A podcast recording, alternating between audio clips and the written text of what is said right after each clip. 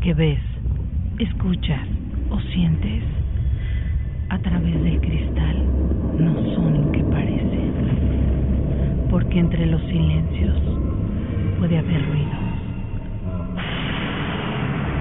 Entre la noche sombras y te haremos sentir cosas inexplicables.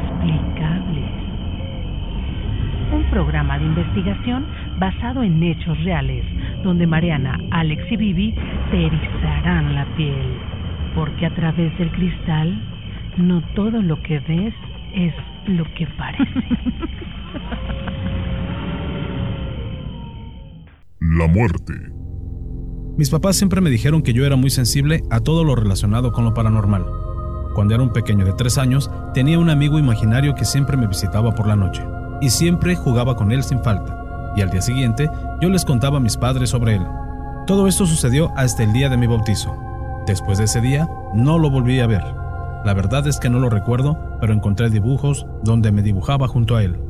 Cuando hice mi primera comunión, le comenté esto a la tía de catequesis. Ella me dijo que todo niño tiene un ángel que puede ser bueno o malo, y que en mi caso tengo un angelito que me cuida, a pesar de que no lo recuerde. Y supongo que después de lo que me dijo mi tía, yo ya no sentía miedo. Cuando llegué a la edad de los 11 años, veía una niña la cual me seguía a donde yo fuera. Estaba aterrado, pero siempre recordaba a ese ángel que me cuidaba. Un día estaba jugando con mis amigos del colegio y alrededor estaba completamente desierto. Había un enorme pastizal en donde vi a aquella escalofriante niña viéndome fijamente. De pronto, justo donde ella estaba parada, apareció de la nada una pequeña llama. Era una pequeña lumbre, que por suerte se logró apagar. Yo estaba aterrado, parecía que nadie la veía excepto yo. Esta situación llegó hasta el punto en el que una amiga de mi papá era senador espiritual y trató de ayudarme y me dijo que yo estaba cargado de energía, de una energía muy negativa, y que debía cuidarme. Hizo algunos rezos para calmar todas estas situaciones y creo que funcionó, pero esa siniestra entidad se alejó de mí. Por muchos años estuve perfectamente bien, a excepción de que perdí todo contacto con mi padre biológico, ya que él se fue de la casa y me tuve que quedar solo con mi madre. No me quejo, nos iba bien, hasta que llegó lo peor. Mi abuelo enfermó a finales del año 2017 por lo que tuvo que vivir con nosotros, mi madre, mi padrastro y yo. Todo marchaba excelentemente bien, y yo me sentía feliz. Mi abuelo era mi ídolo, mi héroe, mi mejor amigo. Él simplemente era todo para mí. Los primeros meses fueron los mejores. La casa estaba llena de alegría. Era perfecto hasta que la enfermedad de mi abuelito empeoró repentinamente. Lo llevamos a urgencias del hospital militar. Mi abuelo fue un gran militar y posteriormente el doctor tuvo que hospitalizar en cuidados intensivos ya que estaba presentando problemas cardíacos. Cuando mi abuelo regresó del hospital, ya no era el mismo. Su alegría se había apagado. Parecería como si su alma se estaba yendo. En ese momento no podía entenderlo, o al menos hasta ahora no. Pasaron los meses y cada vez más empeoraba la salud de mi abuelo. A veces me comentaba que veía a su lado un hombre de negro y veía personas que en realidad no estaban ahí. Yo trataba de tranquilizarlo y decirle que no había nadie, pero muy en el fondo sabía que había algo extraño. Pero no quise comentar nada, porque lo hice por él, por cuidar su salud. Comenzaron a escucharse pasos fuertes en el pasillo de mi casa. Las cosas se movían de un lugar a otro, e incluso escuchaba voces que no sabía si eran producto de mi imaginación. En una ocasión, a la medianoche, escuché a mi abuelo platicar.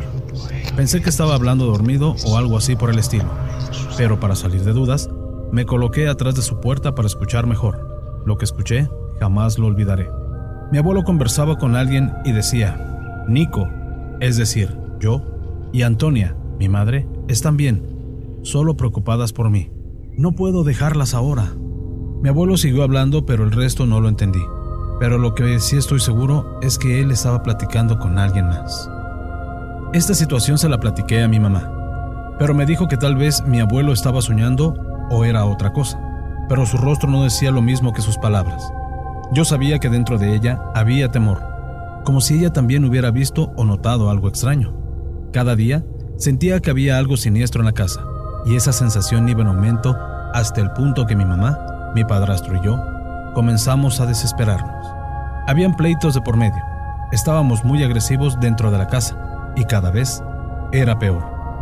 Además, yo sabía que algo siniestro estaba adherido a mi abuelito por lo que como nunca pedí con toda mi alma que todo esto negativo se diera a mí y que dejara en paz a mi abuelito. Yo siempre dije que daría mi vida por él, hasta vender mi propia alma al diablo, para que él pudiera ser salvado. El último día que mi abuelito estuvo en casa, esperábamos la ambulancia.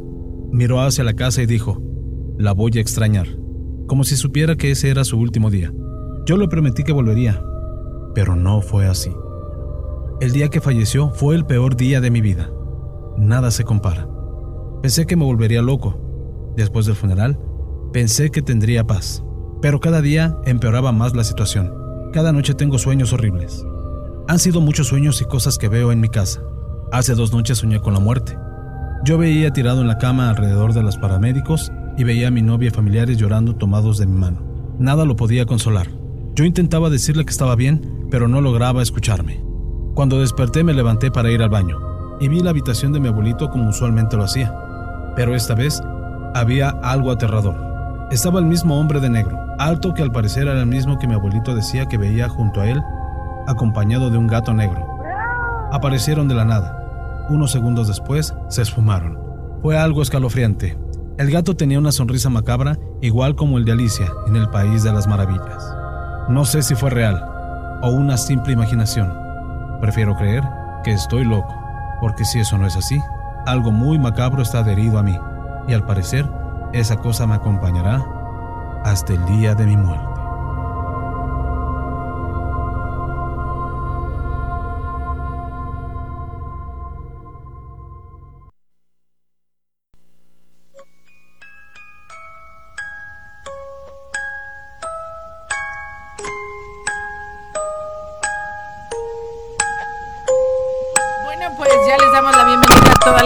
Hace el favor de acompañarnos. Ya son exactamente las 8 de la noche con 19 minutos a través del cristal después de escuchar la muerte. Algo que mucha gente le tiene miedo, que va a ser irremediable en nuestra vida, porque nos va a llegar a todos. Y bueno, le damos la bienvenida a mi querido compañero Alex López. Bienvenido, Alex. Bienvenido. Hola, hola, ¿cómo están? Muy buenas noches, Marianita, Vivi. Un placer estar aquí con ustedes, eh, compartiendo de nueva cuenta el micrófono. Amenazamos con regresar y regresamos. Qué bueno. Marianita Trejo, buenas noches. Buenas noches, Vivi. Eh, muy buenas noches. Qué bueno que ya está de nueva cuenta Alejandro aquí con nosotros. Este, Gracias. a la gente con muchísimo gusto en esta emisión más de este programa a través del cristal. Eh, les, les agradecemos y los invitamos a que mm, pues se comuniquen, participen. Tenemos un programa como siempre, no es por nada, pero muy interesante. Eso es bien dicho, bien bajado ese balón. ¿Qué opinan ustedes de la muerte? Ahorita que estamos escuchando este este eh, cuento. Esta esta historia. Bueno, Marianita, por favor, que ¿Qué es, ¿Cuál es tu idea o percepción de la muerte? Híjole, pues es que es muy complejo, ¿verdad? Muy difícil. Muy difícil. Porque hay muchas creencias que con las cuales crecimos, con las cuales nos, educam, nos educaron o nos hicieron creer que eso pasaría, ¿no? Tenemos la creencia, debido a la, a la educación eh, cristiana que recibimos o religiosa, qué sé yo, que hay un cielo, que hay un infierno. Pero este ya a estas a esta edad a la cual yo tengo y que me da a lo mejor un, poco, muy poco conocimiento. Yo pienso que cuando te mueres, en, definitivamente, definitiva mueres, desapareces, pero tu energía eh, se une o regresa al hogar de alguna forma, ¿no? Es lo que yo pienso, esa es la idea que yo tengo de la, de la muerte, que regresas del lugar de donde veniste, porque nadie sabemos de dónde venimos, nadie sabe de dónde viene eh, esa, esa energía, tu alma, tu espíritu. Y Nadie ha vuelto, ¿verdad? Uno de los, de los este, mm, enigmas o de los misterios más grandes de la humanidad es de dónde venimos y a dónde vamos. Sí. Yo creo que es así. Pues ahí, yo, yo la verdad no creo en, en el infierno y pues me gustaría, me gustaría pensar que efectivamente hay un cielo en el cual nos encontramos todos y somos muy felices, pero, híjole, se me hace un poquito complicado que eso sea, ojalá, ojalá ya sea, pero bueno, esa es mi opinión. Claro, en particular, en mi particular caso, eh, yo tengo una idea muy similar, coincido mucho en, en, algunas cosas que tú mencionas, Marianita. Yo pienso que el estado, bueno, la muerte es un estado natural de la vida. Es lo único que tenemos seguro. Verdaderamente lo único que tenemos seguro. Yo no creo, claro, con todo respeto a toda la gente que sí lo crea, que, que la muerte sea, digamos, como siempre se nos ha planteado, un esqueleto, que muchos ya lo han hecho sagrado, santo, este, y que va eh, cobrando vidas. Yo realmente no creo que en eso. Solamente pienso que como tal, la muerte es un estado natural de la vida. Y que también dudo mucho de, de la existencia, vuelvo a decirles mi opinión, de la existencia de un infierno, de la existencia de un cielo. Por eso siempre he dicho, vive la vida hoy. No esperes a que el día de mañana, en la eternidad, seas feliz. Sé feliz hoy. Hoy. Sé feliz con quien está a tu lado, con quien está a tu alrededor. Hazlo feliz. Hazlo feliz. La primera, decía Mario Moreno Cantinflas, la primera obligación de todo ser humano es ser feliz y hacer feliz a los demás. Esa es la primera obligación. Cuando aprendes a ser feliz tú, eres feliz para los demás. y, y la gente se siente feliz de estar a tu lado realmente se siente feliz de estar a tu lado. No estamos exentos de cometer errores, no estamos exentos de que a lo mejor la gente muchas veces sea, pues, se hace un poco incluso incómodo para la gente, porque no eres, como decimos por ahí, monedita de oro. Es la vida, y en la vida cometes errores. Y bueno, cuando llegue el momento de partir, realmente que hayas hecho de tu vida lo que tengas que hacer, lo que hayas disfrutado hacer. Y que hayas dicho lo que tengas que decir. ¿Te gusta una persona? Ve y díselo, sin importar el género sin importar que si tú quieres invitar a una persona a salir, invítala. ¿Por qué tienes que esperar a que él te invite? ¿Te vas a quedar con las ganas? ¿Te vas a esperar otra vida? ¿Vas a esperar otros 20, 30 años? Hazlo hoy. Y sabes que yo pienso que, que, somos realmente energía, que el día que morimos transmutamos a, a, algo más bonito de lo que somos hoy. Yo no sé, esa es mi manera de la muerte. Yo pienso que morimos y nos convertimos en algo bello. Al final de cuentas es que nadie nadie lo sabe.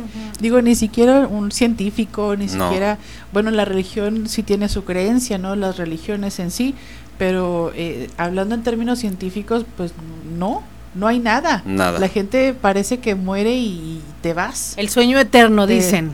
Ajá. A dormir el sueño eterno. Así es. Pues esa es la nuestra percepción de la muerte. Y que dicen que... que ¿Soñarás muerto? Que, que se siente muy bonito. Fíjate cuando ya vas, cuando entras a esa, ay, porque es esta, oh. porque cuando entras a ese estado que sientes una paz, este, indescriptible y que vas como precisamente como dice Vivi, en un sueño. Dice a el, un conocido de mi mamá le dio un paro cardíaco y realmente estuvo muerto.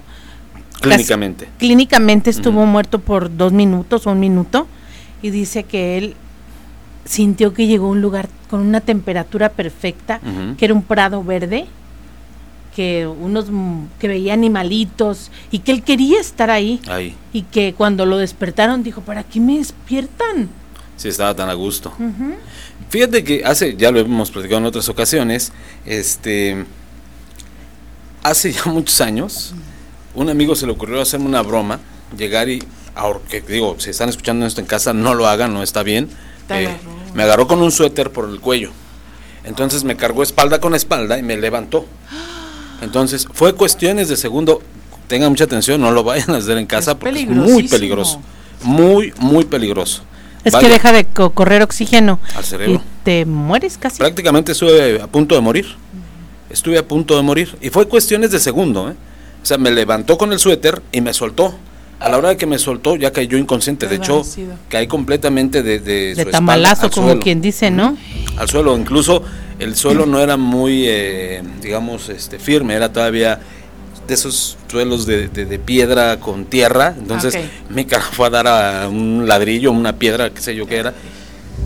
Y en ese trance, que estaba inconsciente, recuerdo precisamente que, la que lo que siempre se comenta de la mentada luz blanca, al final, así como si entrara al túnel de un tren, este, solo mm, me acuerdo que caminaba hacia esa luz. Caminaba y caminaba, era un camino muy largo, recuerdo que era muy largo. Casi al punto de entrar a ese, a, esa, ese portal de luz, escuchaba unas voces, escuchaba mi nombre. Entonces yo nada yo lo único que recuerdo lo único que recuerdo, y realmente no era un tono tenebroso, era un tono como... dulce. como que más dulce exactamente, como que alguien me hablaba con una voz dulce.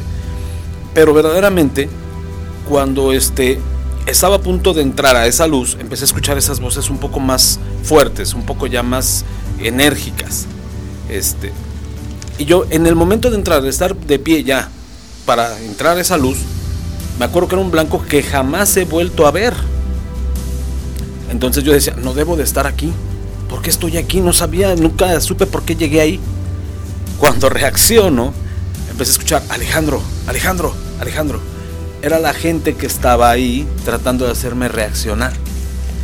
Cuando por fin logran, después de muchos intentos, este, pues no sé si decir revivirme o reanimarme, reanimarme, este, fue algo muy impactante. Fue, realmente quedé un muy buen rato en shock y les platiqué esa experiencia. O sea, fue un camino muy largo. Yo sentí que había caminado por horas o por mucho tiempo, un tiempo muy, muy longevo.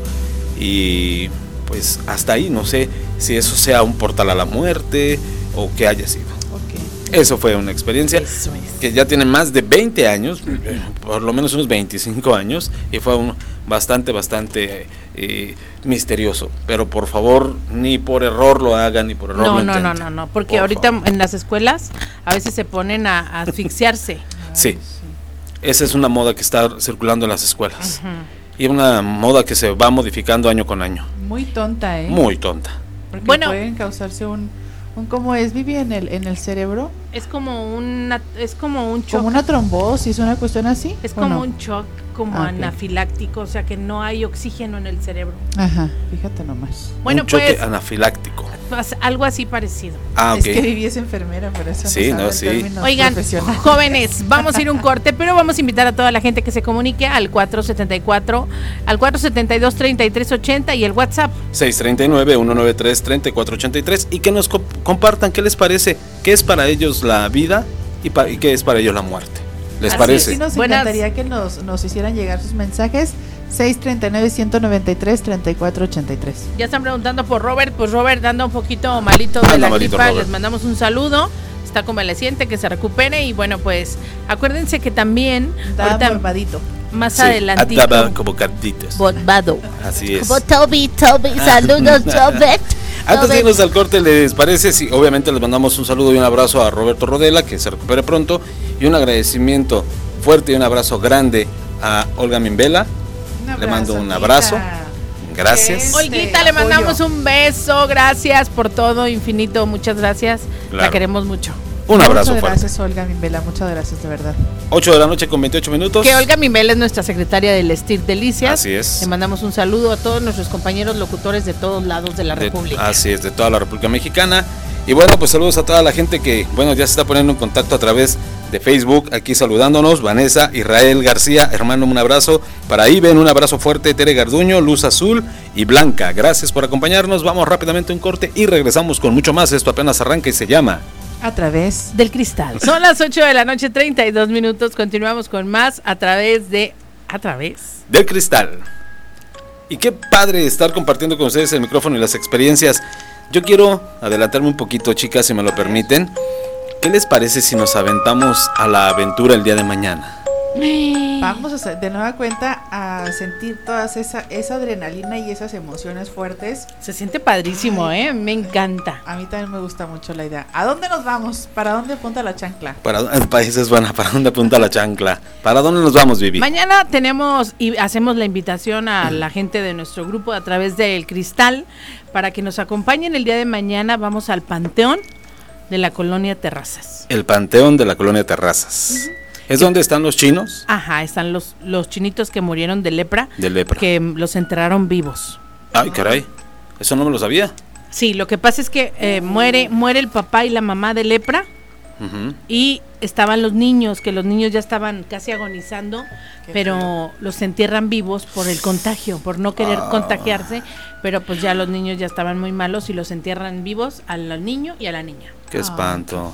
qué, terrible, qué terrible historia. Qué tragedia. Lo que estamos platicando en la tarde, precisamente nos, nos comentaba nuestro compañero y amigo Rodolfo Arciniega acerca de este lugar que dice que hay mucha humedad en la tierra.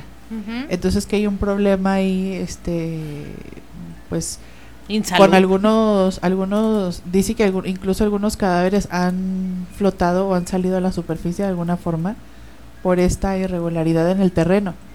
Así como también, pues, eh, los mantos acuíferos de alguna forma se ven afectados por los desechos, tanto del, del, organismo, del, del, cuerpo, y del material que, pues, se, se corroe con el agua, ¿no? Se, se, echa a perder y esto se filtra, pues, en los mantos acuíferos. Está presente ciertos elementos que no deberían.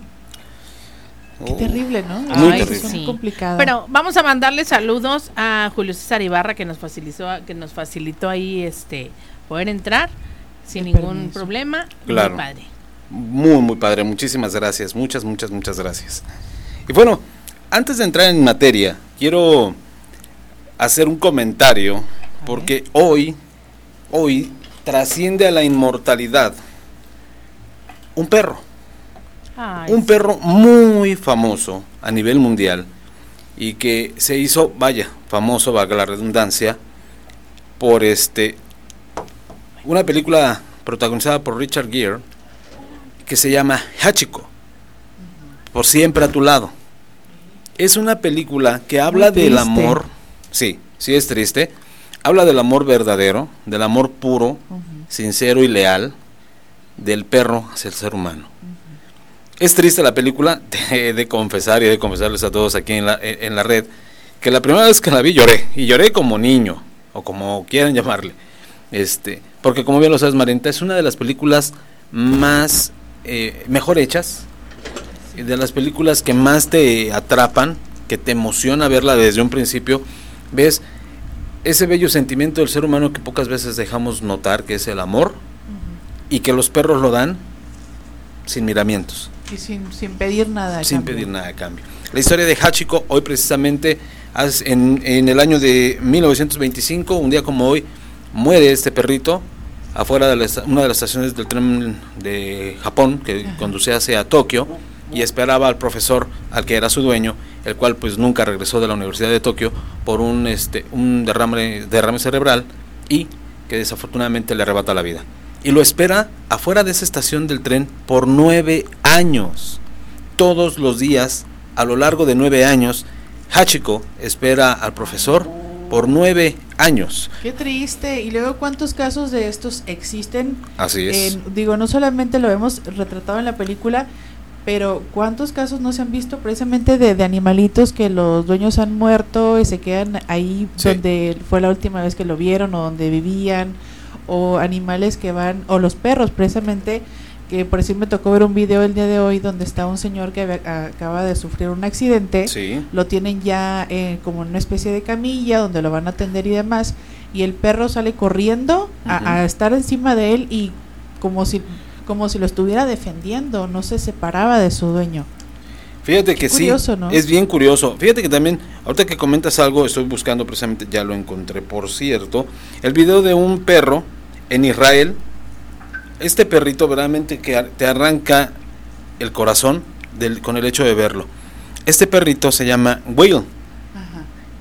Este, este, esta mascota, este animalito, es, se hizo, digamos, mundialmente famoso por un video que se hizo viral, porque es prácticamente la misma historia de la película. Cuando su amo muere, lo que él hace es llorar en la tumba de su amo y no quererse despegar. Fue algo que se hizo tan viral que realmente te das cuenta de cómo el amor de un animal puede ser tan grande que aquí, aquí se ve cómo el pobre animal está desconsolado. Está sufriendo. Está sufriendo. Y aquí está, la tumba de su amo en Israel y se ve cómo sufre, cómo incluso se le ve su, su, su, su trompita, su hociquito. ¿Cómo se llama el perrito? Se llama Whale. No sé si lo estoy pronunciando bien. ¿Pero la, leyenda de qué? De Hachiko. Hachiko. Hachiko. El de la película. El de la película. Así es. Y este que les platico es un perro de raza Alaska. Este, que se, realmente se pone muy mal y tardó mucho en aceptar la muerte de su amo. Qué curioso. Ahorita que precisamente estamos hablando de la muerte, pues eso es nosotros eh, eh, lo que lo que percibimos, pero también cómo lo perciben los animales. es que tienen, de, verdad tienen habilidades muy sorprendentes, así como también hay en los gatos, que luego hay eh, ciertos animalitos o ciertos gatos que los tienen a lo mejor en algún hospital donde ellos hacen compañía, por ejemplo, a los niños que tienen cáncer, este, les hacen compañía y los niños este, aumenta su sistema inmunológico, su estado de ánimo, se sienten mucho mejor cuando se sienten en compañía de estos animalitos. Así como también el caso de los gatos que luego se acercan este, para, de alguna forma, predicen la muerte de alguno de los pacientes. Son casos muy curiosos, muy animales pero soy también pareciera que, ¿eh? que, sospechan, o más bien sienten. ¿O cómo es posible que digan que los perros, que los gatos, que los animales no tienen memoria? Ah, claro que sí, claro que sí. De hecho, nada más de saber de este caso que el perrito, ¿cuántos años esperó a su amo? Nueve años. Nueve años en la parada del tren. Del tren. Donde su amo todos los días ahí lo dejaba y el perrito, pues yo digo, no sé si andaba por ahí y regresaba a la hora que su amo volvía. De hecho, se sentaba fuera de la estación del tren en una, digamos, jardinera redonda y no se movía de ahí. De hecho, incluso eh, eh, la comunidad, eh, no recuerdo el nombre de esa comunidad en Japón, le hace una estatua. Hay una estatua de ese perro. Por lo mismo que prácticamente una estatua en vida. O sea, nueve años esperando a su, a su amo y nunca llegó. Entonces el animal pierde la vida fuera de esa estación. Mm. Estado natural, digo, murió de, digamos, ya de, viejito. Ya de viejito. Este, muere y es como, pues en la película le dan esa como, eh, ese matiz de, misterio, ¿no? Y es triste, o sea, es, muy triste la película. ¿Sí ya la has llegado a ver? Sí. No la he visto. Yo no la he visto tampoco. La recomiendo porque me afectan a mí mucho. A mí también. A mí las películas tristes, yo nunca veo ni de tristes, ni de... No, ni... De llorar, no. no, a mí me afecta mucho, muy curioso. Ni de enfermedades. nos dice una, una, una eh, personita a través de nuestro WhatsApp, Guillermo. Dice, la vida no comienza cuando naces, porque cuando te encuentras en el vientre de tu madre, y ese es tu mundo. Posteriormente naces a otra vida igual. Igual cuando mueres. Eh, se llama nuestro amigo Guillermo Eguiarte. Guillermo, un abrazo, un abrazo Guillermo. Fíjate que nos dice por aquí Tere Garduño, hay mucha gente que maltrata horrible a los, a los animalitos cuando ellos nos dan mucho amor. Yo no entiendo que hay, eh, porque hay gente tan cruel es muy lamentable, tan despiadada. Tiene razón, Tere, te mando un abrazo fuerte, fuerte hasta la Ciudad de México. Y tienes mucha razón en tu comentario. ¿Por qué hay gente tan cruel? Gente tan mala onda que realmente es... Precisamente que, que el, psicópata, el que se va, se va a convertir en asesino, el que va a matar a gente, empieza maltratando a los animales. Exacto. empieza maltratando a los seres más indefensos, cobardemente. Sí, es un acto cobarde. cobarde terrible. Fíjate que también, eh, una pregunta que sale, ¿no? Y que también ha llamado por siempre la atención, ¿los animales tienen alma? ¿Puedes ver a una mascota después de, después de haber muerto, de trascender? ¿Puedes? O sea, ¿alguna vez ustedes han visto el fantasma o el espíritu de un perro, de un, gato? No sé, eh, han habido casos que han digamos, perdón, eh, a documentar que las familias tienen una mascota, esa mascota llega a morir y eh, resulta que este que la mascotita después dicen, ¿sabes qué? O sea, las personas dicen, ¿sabes qué? Estaba bajando, estaba buscando mis este mis tenis o qué sé yo, algo debajo de la cama y sentí que estaba mi perro coleando, ¿no? O sea, moviendo su colita. Pero mi perro ya tiene dos años que murió. O sea que lo sienten. Que lo llegan a sentir. Fíjate que una vez me compartieron un caso, dice por aquí Iben Pérez, un, saludo hermano, dice por acá, los animales no tienen alma. Mm. Bueno, esa es la, opinión. y la respetamos, te mandamos un abrazo. Dice, eh, me compartían esta experiencia, tenían un perrito que era muy fiel, que era muy protector, muy cariñoso, andaba de arriba abajo, siempre con ellos, este, y resulta que este perrito muere Muere de la noche a la mañana, desafortunadamente. Pasados los meses o el tiempo, llevan a otro perrito. Empieza a crecer y todo. Bueno, lo nombran de otra forma, obviamente. Entonces el amo ve que está jugando con su perro, eh, perdón, entra del de, trabajo y saluda a su perro, le agarra, digamos, la cabecita, lo acaricia llega hacia donde está toda su familia y saluda. Cuando se da cuenta, el perro estaba a un lado del sillón donde reposaba la esposa. Dijo, ah, caray. ¿En qué momento? ¿En qué momento? O sea, yo llegué primero, el perro no me venía siguiendo, se quedó echadito, ya es que se enroscan, se quedó echadito en la entrada. Y le acabo de acariciar la cabeza ahorita que entré. ¿Cómo es que llegó primero que yo? No, el perro no se ha movido de aquí. El perro tiene horas aquí sentado con nosotros, estamos viendo la televisión. Dice, te puedo asegurar que no. Te puedo asegurar que no. Le entré, y le saludé y, o sea, este, y él incluso levantó su cabecita y movió un poquito la colita. Entonces se quedó como, ¿qué es? Cuando reacciona, dice, oye, no era el perro, no era este mi perro, era el perro anterior. O sea, recordó cómo era la fisionomía de su antiguo perro que ya había muerto para esto lo compartieron de una manera que llamó la atención, porque como bien dice nuestro amigo Iben, dice, los animales no tienen alma. Yo digo que sí tienen alma, mas no son espíritus. Los animalitos son tan inocentes que trascienden completos hacia a donde nos vamos a ir los que nos hemos portado bien. Ah, ándale. Dice por aquí Alma Robles, yo sí vi la sombra de mi gatita y de hecho la escuché. Duró conmigo 13 años y el año pasado falleció. Puede ser, Almita, puede ser, digo, respetamos todas las opiniones, todos los puntos de vista y bueno, quien quiera compartirlo. Dice Patti, buenas noches, hace poco me envenenaron a mi perrita. Ah, qué malo. Era mi guardaespaldas y mi más fiel amiga. Casi me hablaba cuando se estaba muriendo. La extraño. Oh, qué Ay, qué terrible. Oigan, les platico rápido antes de irnos al corte. Nosotros teníamos un perrito y hubo una temporada que, como le pasó a Pati, que envenenaron, yo no sé quién, envenenaron a muchos perros. Mi perrita era de casa, pero le abríamos la puerta y se nos salía. Entonces ese día abrimos la puerta y se salió y regresó como a los 20 minutos, pero regresó con algo en la boca y mi perrita había tenido cachorros. Los cachorritos ya tenían como unos tres meses, ya estaban grandecitos. Y llegó y lo que traía, pues yo digo que se los repartió y me envenenó a todos. Oh, Entonces, la perra, mi mamá, la perra ya empezaba a hacer así, o sea, del veneno. Y mi mamá estaba pues casi llorando. Lo que hizo mi mamá, yo recuerdo que molió un carbón, molió un carbón y le puso como cinco ajos.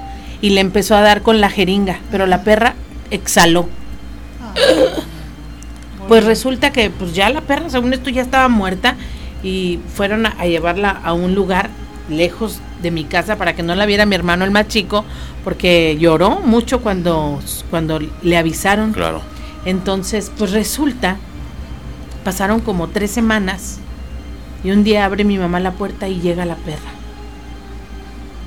Pero nosotros jurábamos que la perra había exhalado. Ya había, sí, exactamente. Entonces mi mamá, dice mi mamá que igual el, el veneno, el, el ajo con el carbón, la hizo volver a... Pero tardó tres semanas en llegar a la casa. ¿Tres semanas? Tres semanas. Tres semanas. O sea, es carbón molido. Con ajo. Esa no me la sabía. Que es el carbón activado, que es para cuando están envenenados. Esa no me la sabía. Oye, Fíjate pues Ay, no, qué gente. Pero nosotros vimos que la perra dejó de respirar. Qué extraño.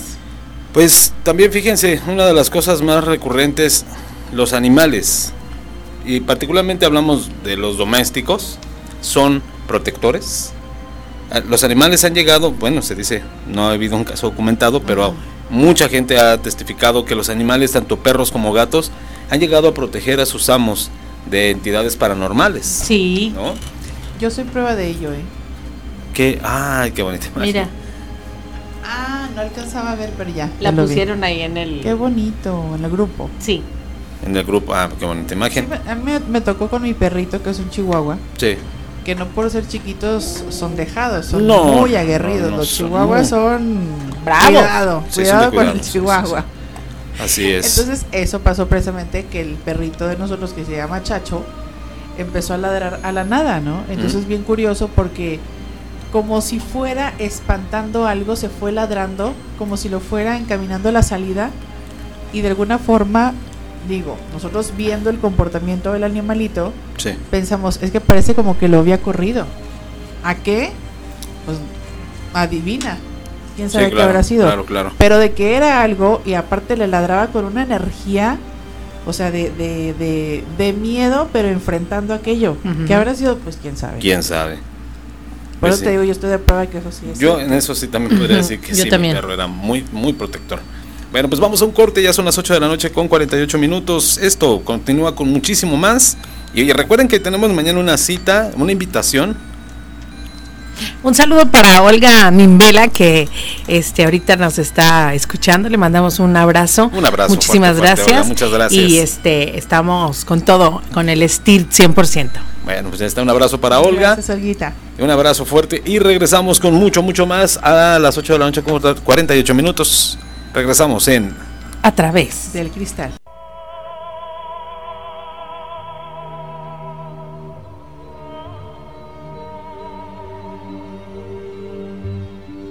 Bueno, pues ya son exactamente las 8 de la noche con 51 minutos. Las 8 de la noche con 51 minutos. Quiero reiterar el saludo porque por ahí este andábamos eh, ahí en otra frecuencia en la 95.3, pero no, es 102.1. Olguita Mimbela, gracias, un abrazo fuerte, fuerte. Gracias por el apoyo y siempre por la consideración aquí estamos echándole como siempre muchísimas ganas. Así es, le damos las gracias por dejarnos siempre y estar siempre apoyándonos para que nosotros, todos los agremiados del STIR, cumplamos, cumplamos nuestros sueños. ¿eh? Es, siempre es un apoyo muy eh, grande, el cual se les agradece muchísimo. Y como siempre también el equipo comprometido tanto con la empresa como con el sindicato. Y eso es siempre, tener esa dualidad siempre va a generar eh, prosperidad y avance. Así es. Es lo importante. Déjame mandar un saludo, me dice por acá. Todos los animalitos son angelitos de cuatro patas, los amo. Y qué triste que haya gente inhumana. Así es, tengo dos gatos y una perrita y ellos son todo para mis hijos y para mí. Saludos y un fuerte abrazo. Muchas, muchas gracias, Mari Velasco. Un abrazo fuerte, dicen por acá. Qué rico se me antojó. es que vieron que andaba por ahí con una, un pecadillo que, que andamos esté teniendo. Es un pecadillo nada más. Saludos hasta Valle de Chalco, Estado de México. Bonito el Estado de México, un gran lugar, una buena tierra. Les mandamos un fuerte abrazo, un saludo y reitero el saludo para Jesús Alonso hasta Ecatepec. Y bueno, fíjense que los animales sí son protectores, tanto protectores en la tierra como protectores de algunos asuntos paranormales en el más allá. Se tiene la creencia de que absolutamente todos deberíamos de tener un perro y un gato. ¿Por qué? porque son animales que tienen la posibilidad de ver lo que nuestros ojos humanos no pueden ver. Entonces ellos son como, en este caso... Como una especie de guía. De guía, el protector. Ajá, el protector. Un protector. Y eso es este, una de las ideas que se tiene de las mascotas. Fíjate que particularmente en una ocasión en Ecatepec, Estado de México, se dio el caso de que, eh, pues, bueno, la situación, estaba en casa para esto mi familia, tanto mi esposa como mi hijo salieron. Salieron y yo este me quedé solo en casa.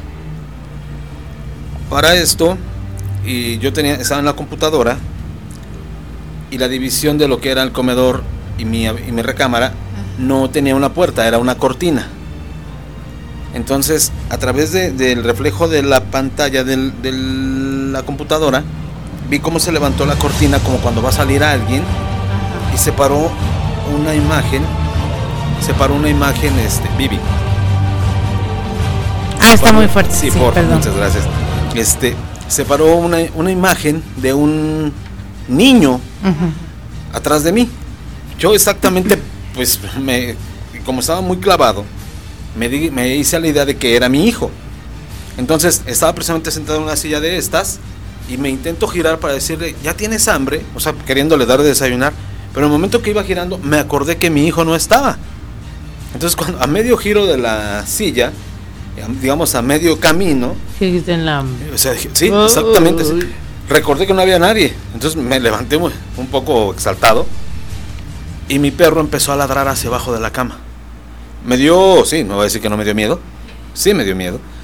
Y pues yo estaba viendo como que le ladra, ¿no? Lo que yo acababa de ver y el perro ladrando hacia abajo de la cama me quise asomar abajo de la cama y el perro se paró de en dos patitas y como si me hubiera aventado. No me permitió. No me lo permitió, te lo aseguro. Entonces el perro estaba muy eufórico, ladrando abajo. De momento, tanto porque y el gato estaba, yo creo que el gato estaba erizado por los ladridos del perro. Quiero creer que era eso. De momento todo se tranquilizó, el perro se quedó en paz, el gato se quedó en paz, esa sensación de pesadez en la casa volvió a la normalidad.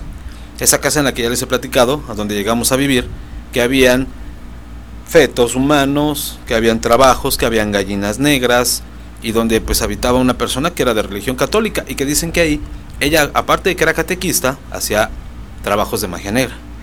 O sea, esa, digamos, dualidad. La ambigüedad, ¿no? O sea, dices, ¿cómo puede ser, no? Así las cosas. Qué retorcidamente, Oigan, pero bueno, ¿sí? cada quien.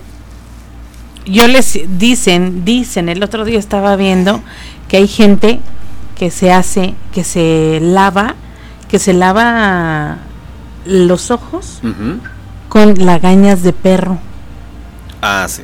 Y, que, la pueden gente ver se vuelve loca Por lo que ven. por lo que ven. Ujú. Sí, he escuchado eso. Ay, eso yo no sabía eso. Se dice que como la lagaña del perro, Ujú. o sea, haz de cuenta, o que te no eh, las agarras y te las embarras, digamos literalmente en, la- en los ojos, ¿tú crees? puedes ver lo que ellos ven. Claro, es un mito, una Es un teoría, mito, no, claro, no es nada comprobable, pero pues muchos hasta la fecha yo no me animaría a hacerlo. En primera porque pues no se me hace muy higiénico embarrarte pues este las lagañas del perro, pues, no. Este, y en segunda porque pues quién sabe. Oye, en un comentario, felicidades a los tres. gracias. Los vengo gracias. escuchando en carretera. Con la película que están comentando, sí está muy bonita y lloras mucho. Gracias, Olguita. Un beso. Un abrazo. Gracias por escucharnos. camino. Muchas gracias. Oye, es que es una película padrísima. Y también aquí, fíjate, aquí a través del cristal dice una, un, un comentario. Hace un año mi perro murió y mi madre entró en, entró en una depresión muy grande. Y una madrugada ella dice que sintió cuando el perrito le chupó su mano. Mi mamá dice que fue a despedirse de ella como para que ella estuviera En tranquila. Recordemos que la vez pasada Roberto nos narró una historia parecida. Ándale, que, que decía donde que... soñaba que la niña sentía que el perrito le chupaba la mano y que luego vieron un mensaje Sí. que no era que el perrito. decía que no solamente los animales, animales chupaban a las Chupaban a personas, las ¿no? personas, sí. Ay, qué miedo. No, no, no. ¿Quién Tremendo. sería? ¿Quién sabe? Pero Mira, bueno. también por acá hay otro mensajito que nos Sí, están sí, mandando a través del WhatsApp. Dice, hace tiempo yo tenía un gatito, duró ocho, ocho años conmigo, era mi consentido, y un día llegando de mi trabajo de madrugada lo encontré muerto en la puerta de mi casa. Pasaron como dos semanas y una de esas noches no podía dormir. Me levanté por un vaso de agua cuando volteo a donde era su arenero, lo vi claramente. Me quedé en shock. No estaba dormido. Desde ese día me sentí más tranquilo. Mm, qué bonito. Ay, no, pero verlo, o sea, si tú ya lo viste muerto Bueno, eso sí. y luego te despiertas en la madrugada y volteas al, al- al arenero y lo ves ahí. No, sí está ot- impresionante. otra cosa, dicen que cuando llega contigo un gato, esa leyenda se las iba, por ahí se las tengo pendientes. Cuando llega contigo un gato a- a- de visita, o sea, un de, de- de- de estos ga- gatitos que, que no es tuyo. que no es tuyo, que, llega a visitarte, dicen que llega porque realmente tú lo necesitas. Realmente el gato absorbe todas las energías negativas que pu- pudieran estar rodeándote. que pudieran rodearte. Fíjate que es muy cierto y con, con referencia a, a lo que hace, al comentario que hace Vivi, hay una película que tiene poco que salió en cartelera, que ya está de hecho por salir de cartelera, que se llama Cementerio Maldito. Ay, sí, pero está bien fea. Está fea, ¿eh? Y vaya, ¿por qué? Porque habla precisamente pues de una niña que pues entierra a su gato y ese gato cobra vida, pero no regresa a este mundo pues en lo como se fue, sino ya regresa con su alma maldita.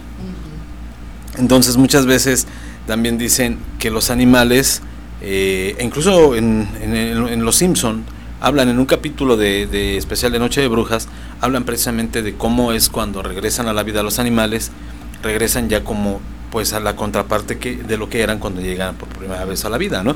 Por supuesto, son teorías que compartimos nada más.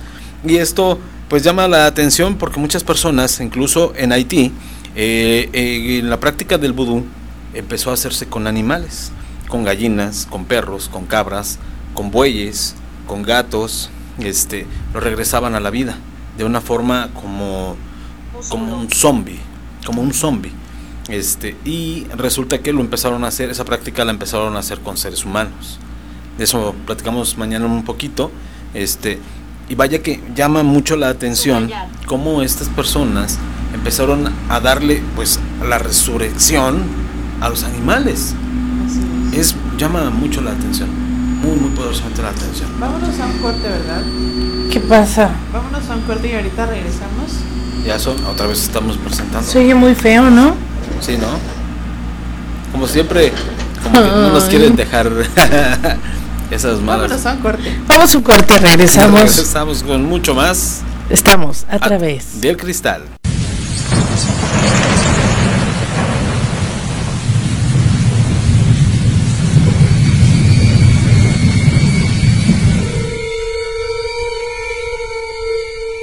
Era principios de 1900. Un joven matrimonio vivía en el centro de la ciudad, como en aquellos años era costumbre, en una casa grande y tenebrosa. Pero formémonos una imagen más clara del inmueble. Era construido con dos patios, ambos decorados con coloridas macetas a su alrededor. Una fuente se encontraba en el primero y largos corredores recorrían todo el lugar. La casa contaba con muchas habitaciones de techos altos como era común en la arquitectura de la época. Pasó el tiempo y una noche el marido angustiado se paseaba de un lugar a otro de la casa en espera de una noticia. Finalmente, de la recámara conyugal se asomó una mujer y le dio el pase. Era el nacimiento de su primer hijo varón. Al tomar al niño entre sus brazos, lo contempló y la partera le dijo que contratara a una nodriza, porque su mujer estaba muy débil y por su estado le iba a ser imposible alimentar a su hijo. Le pidió que se llevara su caballo a buscar a una nodriza y no regresara a casa sin ella. Que le ofreciera todo, dinero, albergue y todo lo que ella pudiera ocupar para convencerla de trasladarse esa misma noche a casa para alimentar al bebé. Así lo hizo la partera, y efectivamente regresó con una joven madre quien fue conducida hasta su nueva habitación donde había dos cunas, una para el hijo de la mujer y otro para el hijo de los patrones. Transcurrieron algunos días en completa normalidad. La nodriza alimentaba a los dos niños. Pero una noche, mientras ella se encontraba todavía despierta y sentada sobre la mecedora, arrullaba a uno de los infantes, cuando el reloj marcó las doce en punto. Entonces, por el corredor se dejó escuchar un fuerte viento que rápidamente recorrió el lugar. Pero eso no fue lo peor, pues al principio del corredor, la nodriza claramente pudo escuchar cadenas que lentamente iban siendo arrastradas. Ella no se pudo mover. Sintió como un frío paralizante recorrió su cuerpo. No podía ver a nadie, pero adivinó que lo que se estaba manifestando era una mujer pues pudo escuchar el ruido de la crinolina y de sus faldas largas arrastrándose por el suelo. Al tratar de incorporarse, la nodriza dejó al niño sobre la cuna y llenándose de valor, tomó el quinqué que usaba su recámara y dirigió su luminosidad al corredor, pero no pudo ver nada.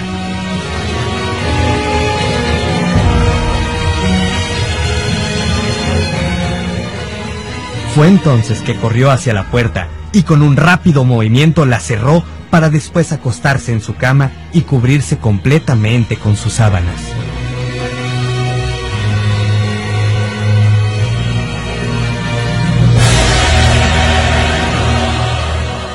Al otro día la nodriza fue a la iglesia más cercana, platicó con uno de los padres y este al terminar de escucharla bendijo una vela y le dio indicaciones para ayudar al alma en pena. Poco a poco el día se convirtió en noche y ella se metió a su recámara y rezando, esperó a que el reloj marcara las doce.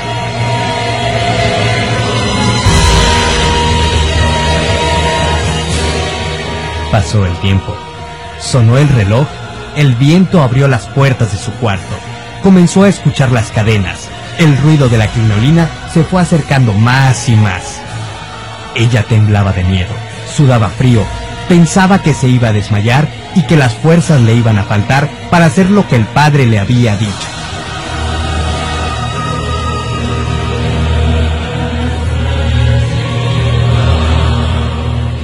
Y finalmente exclamó, escríbeme lo que quieras para que dejes de penar.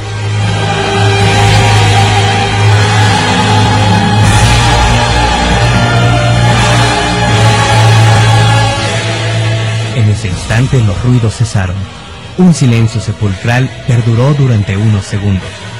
Cuando súbitamente, ante los ojos de la nodriza, la pluma que estaba sobre la mesa, como sostenida por el aire, se elevó y se introdujo en el tintero. Ella no lo soportó. Volteó su mirada a otro lugar, pero escuchaba cómo la pluma lentamente se deslizaba sobre la hoja en blanco. No pudo más. Finalmente, cayó desmayada.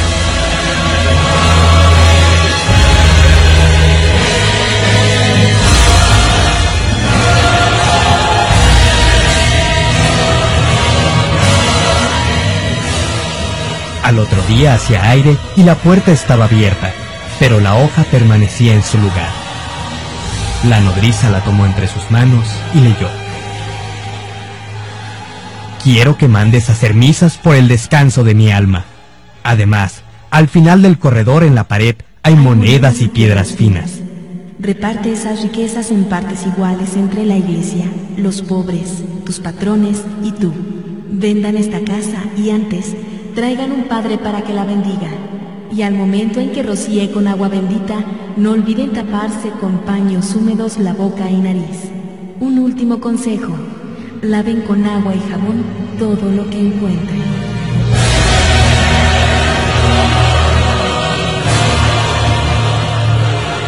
Inmediatamente, la nodriza les hizo saber a los patrones lo sucedido. Ellos fueron con un padre quien bendijo la casa.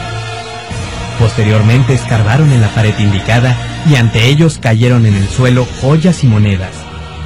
Días más tarde, la casa fue vendida y como les fue comunicado, lo encontrado repartido entre los antes señalados en partes iguales. De la nodriza no se volvió a saber más y de los patrones solo se tiene conocimiento de que emigraron a los Estados Unidos para jamás volver.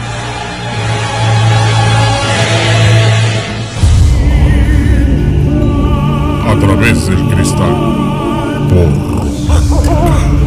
102.1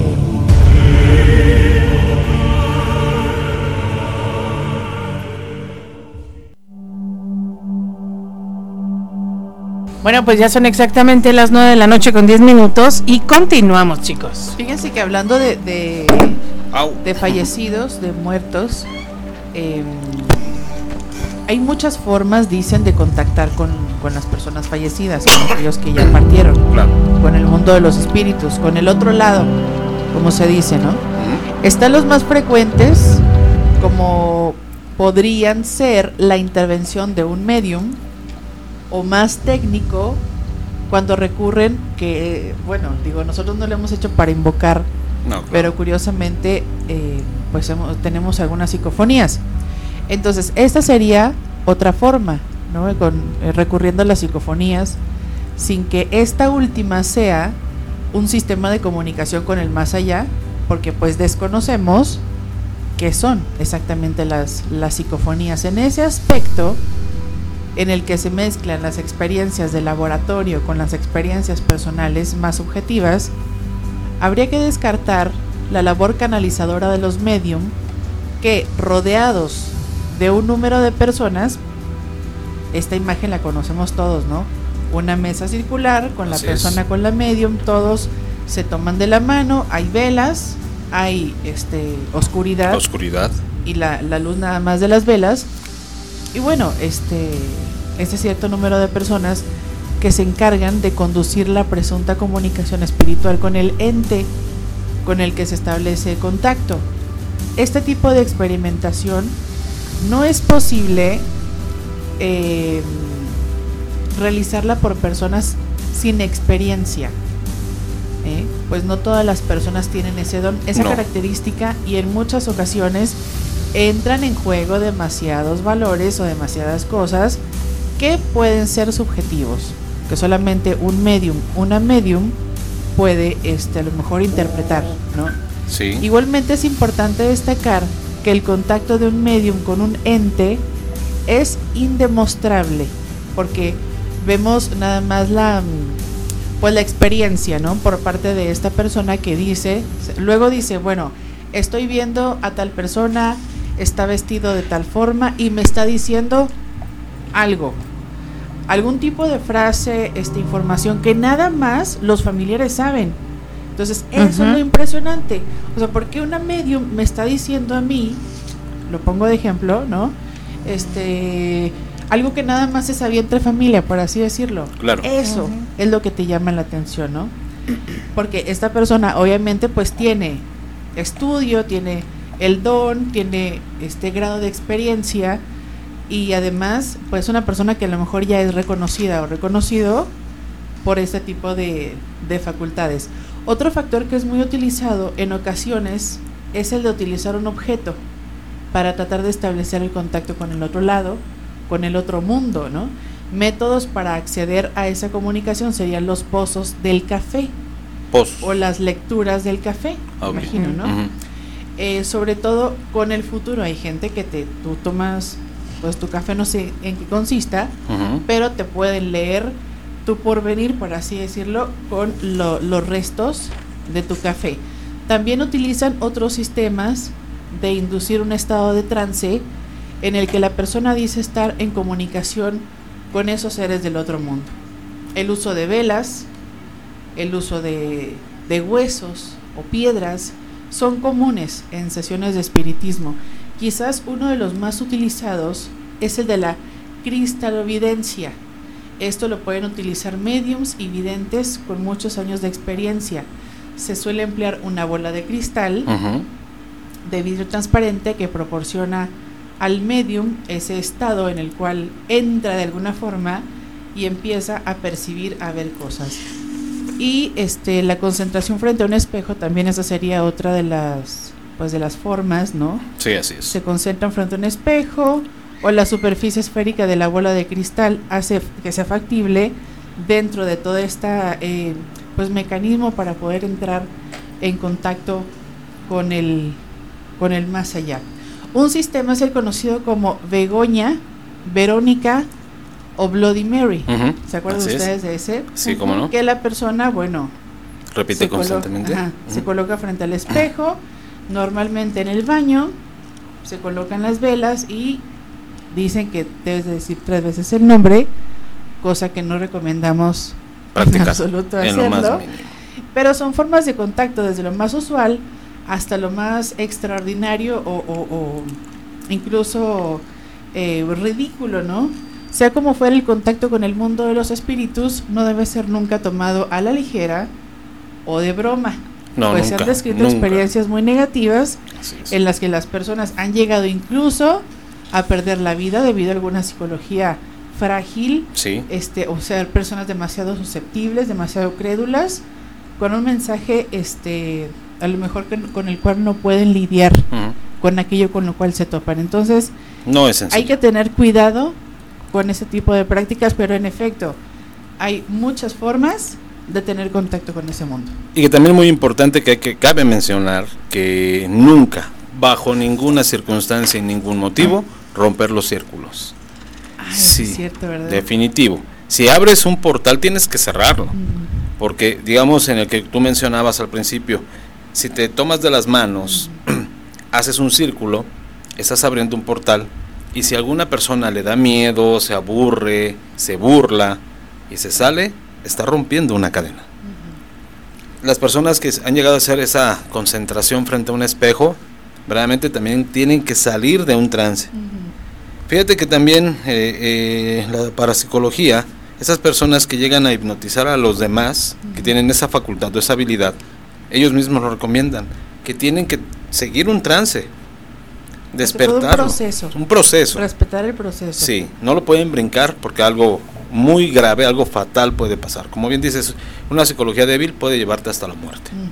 ¿no? O sea, se- estamos experimentando con algo que no es común, que estamos retando una fuerza que no conocemos y que ahora tenemos que por respeto y, y por integridad, pues cerrar ese círculo. Y fíjate que esa palabra que dices es importantísima en cualquier medio, ¿no? Pero el respeto, y ya lo veíamos la vez pasada que fuimos a, a esta casa de aquí de la, de la enfermera, de Ay, como- no recuerdo cómo se llama. Eugene, Eugene, ¿no? Eva, Vivi, ¿cómo se llamaba? Evangeline, Evangeline. ¿verdad? Evangeline. Que primero se pidió este permiso, Permiso. para entrar. Claro. Entonces, eso es clave, el respeto y como dice Alejandro, seguir este proceso, respetarlo, no interferir y cerrar el Claro. portal, despedirte también, porque estás a fin de cuentas como llegando de visita, ¿no? Fíjate lo que, sí, exactamente lo que decía Karen la semana pasada es muy cierto, ¿no? Eh, vas a entrar, entra con respeto. Si crees que va- vienes a jugar, si crees que vas a, pues, si te puedes hacer, hacer gracioso y venir a, a comentar tonterías, no entres. Y estoy de acuerdo, y estoy totalmente de acuerdo, porque evidentemente estos lugares no son para eso. Si tú no crees, entonces no entres, entonces no te presentes, porque obviamente estás haciendo, claro, puede ser que no creas, pero que respetes. Claro. Porque muchas veces, vamos a decirlo abiertamente, puede ser que hasta por curiosidad te presentes. No, bueno, yo no, me- nunca me ha tocado ver, pero voy a ver qué sucede. Ujú. ¿No? O sea, es- eso es válido. Pero si vas, si quieres jugar y quieres hacerte gracioso, como bien lo dices, estás abriendo un portal, algo te puede cargar.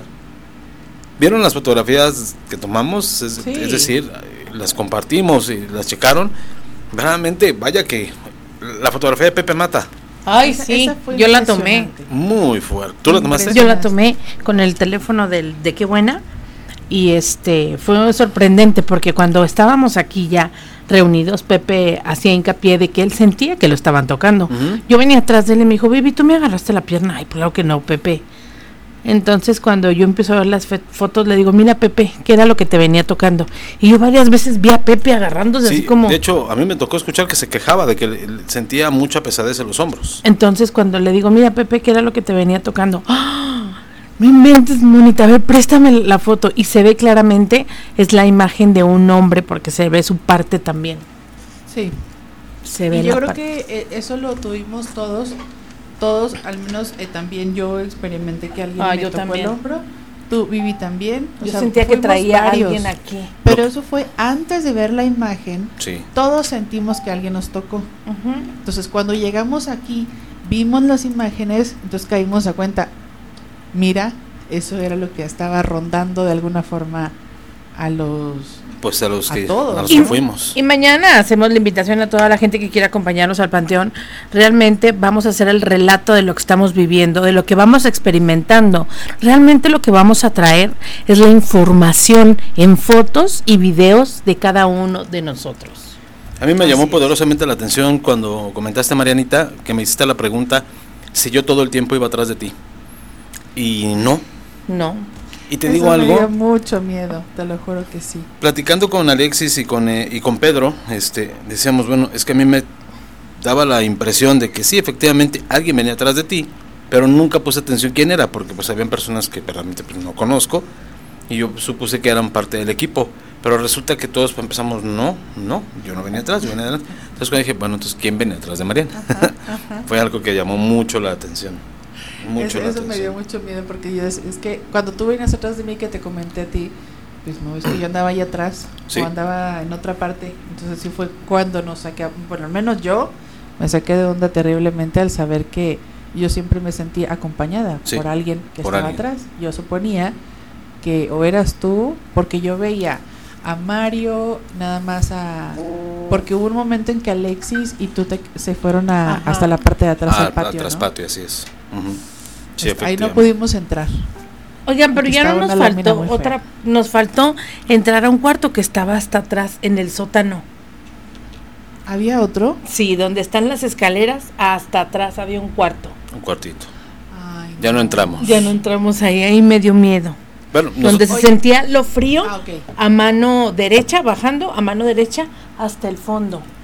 Ay, no, no, no. Yo no hubiera entrado a esa parte, sí me dio miedo. Esa parte del sótano, cuando íbamos bajando, que se sentía muy frío, como dice Vivi. Este, qué curioso, ¿no? Ya sí. Porque la, la parte del sótano, la que estaba, en el- que donde estaba el negocio. Ahí estaba cal estaba cálido, y Cálido. era el sótano, era igual. Ujú. Pero del otro lado era frío. Así es. vamos a ir a una breve pausa, compañeros, amigos. 472-3380 para que te comuniques y nos platiques tu historia. Ahorita regresando yo les voy a hablar un poquito de los licántropos reales que ha habido en el mundo. En el mundo. Esto es cierto. 8 de la noche, 22 minutos estamos. A través del cristal. Romántica, buenas noches. Buenas noches. ¿Cómo estás? Bienvenido. Bien, gracias a Dios. Qué bueno, qué bueno, qué bueno. Platícanos. Eh, digo a la señorita que la semana pasada participé sí. en la plática esta de Evangelista Estrada. Ah, ok, sí. Y, le dije al joven que me había atendido la semana pasada que iba a, iba a participar yo ahora. Pero tengo yo muchos, pero quisiera, si quieren, les platico de un perrito que tenía yo. O de, de, pues, cualquier otra cosa si quieren. No, no, adelante con lo que guste. Bueno, sabe que hace tiempo había un señor aquí en Delicias que él se dedicaba a, buscar tesoros. Y una vez le dieron un norte a él y este para ir a Orranteño. Y en Orranteño había ahí un tesoro y que quién sabe qué. Y a nosotros nos invitaba, él nos pagaba a nosotros él. Y este, pues nos fuimos en la noche. Me acuerdo que había luna llena. Bien alusado estaba todo. Y este, pues llegamos a ir lugar y del carro a una lagunita que estaba ahí eran como 40 metros. Entonces había 15, 15 metros de camino. Orillamos, el señor orilló el carro y caminamos los 15, 15, 15, como 15 metros. Y nos desvestimos porque eran otros 15 metros, pero de agua. Y el agua le llegaba a uno aquí en, en, la cintura. Y pues cada quien, pues su ropa y lo que íbamos a llevar porque nos íbamos a caer la noche ahí en la isla. Pues eran como 40 metros. Y ya cuando llegamos ahí, oiga, este, se nos olvidaron las pilas para, para las linternas, para las lámparas. Y pues que quién, éramos, éramos cinco y el señor, éramos seis. Pues echamos un volado a ver quién, quién iba. Porque eran 15, 15 metros que tenía que cruzar el río, ¿no? Pues ya, pues me tocó a mí, perdí. No, pues yo voy ya, me salí yo, pasé el río y este y, me fui al carro, otros 15, 15 metros que había del, río al carro.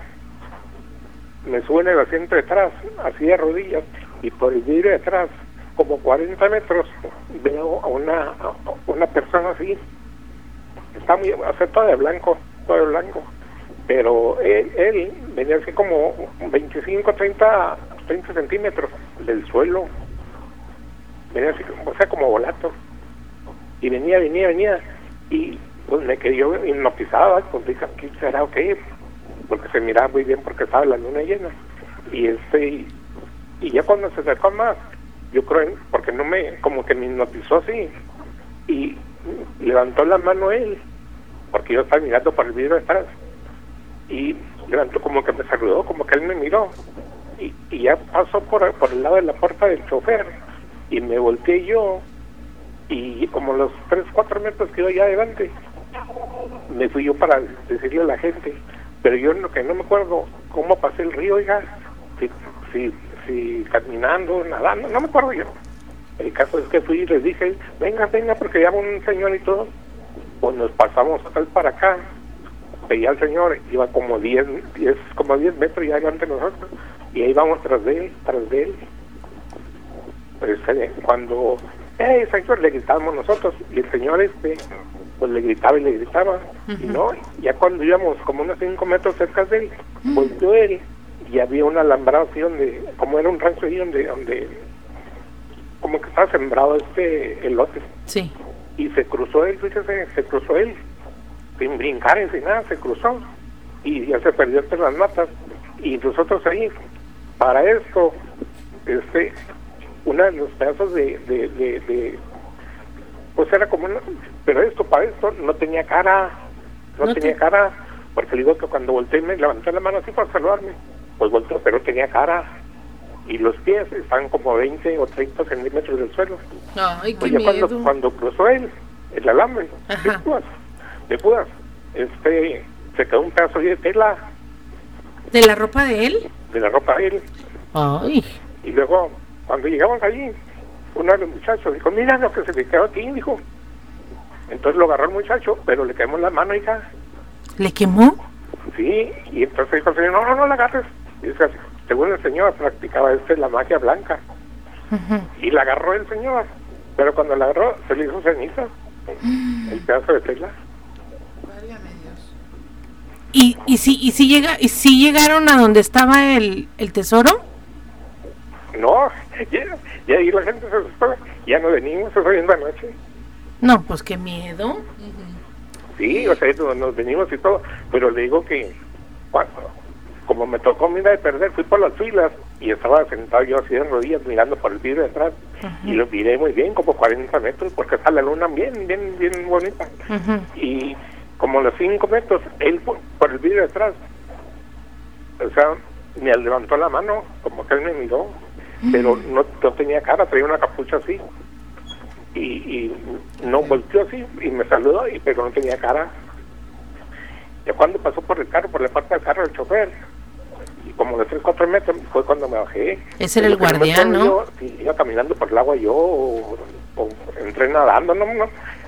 Pues el caso es que no, no llegué hasta allá con ellos y les avisé, y, y, ya cuando salimos, pues fuimos siguiéndonos, pero ya como a 5 metros el volteó y nos miró, y se cruzó así la alambrada ya. Ese era el demonio, era el demonio protector de ese tesoro, ¿eh? Sí. Pues yo digo que sí, ¿eh? Sí, definitivamente. Pero, el pedazo de la, de la tela, le digo que el, muchacho la agarró y le quemó la mano. Sí, pues es que era del, cuando, El señor cuando lo agarró, se le hizo cenizas el pedazo de tela. Ay, qué feo. horrible. Muchas gracias. Muchísimas gracias. No, de ahí ya este, entramos, agarramos nuestras cosas y nos regresamos ya. Pues, no, pues sí, qué miedo. Bueno, pues muchísimas gracias por su relato. Esperemos que nos llame la próxima semana y nos cuente otro. Tengo muchos, tengo muchos. Sí, pues la próxima semana nos se comunique y nos cuenta otros. ¿Qué, qué le parece? Está bien, sí. Ándele pues. pues. Muchísimas gracias.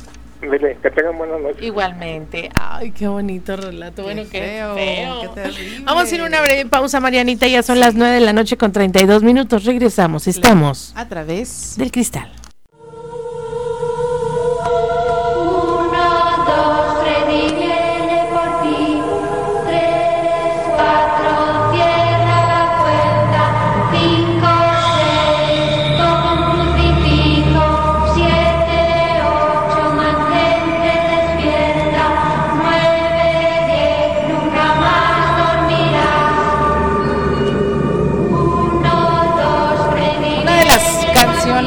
Las películas de terror más escalofriantes durante mi niñez, la verdad, Freddy Krueger, ¿eh?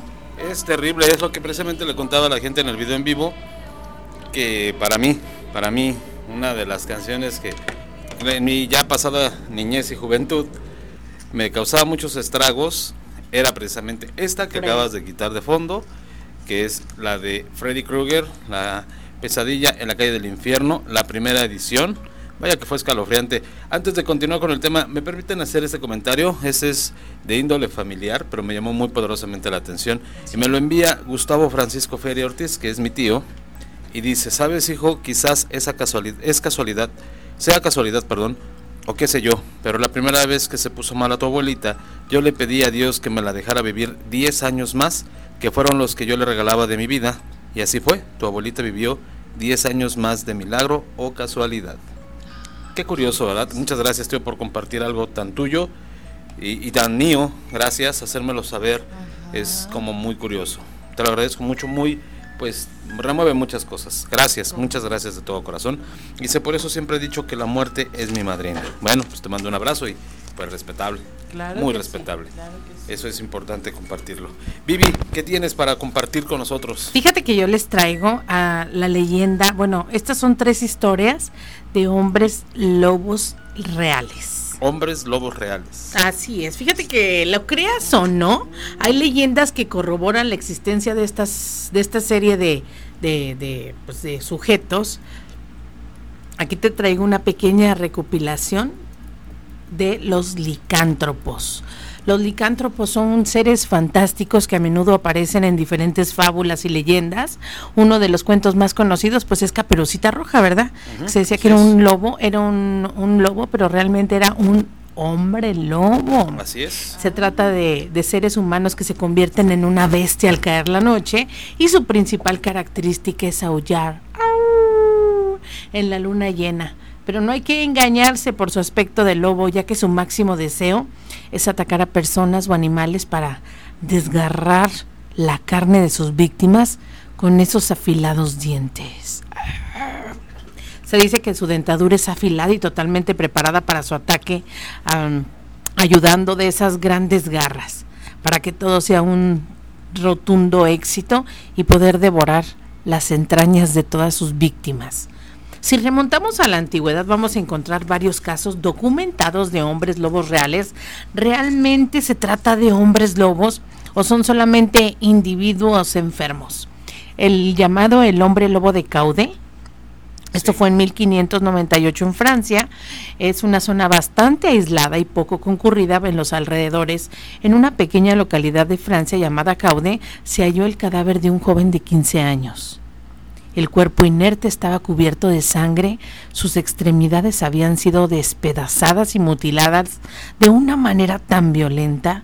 Los testigos de los hechos afirmaron que vieron un par de lobos devorando al muchacho. Fíjate los testigos a lo lejos, pero al, acercarse más de cerca, comprobaron que ahí había solo un hombre desnudo, desconocido entre la vegetación.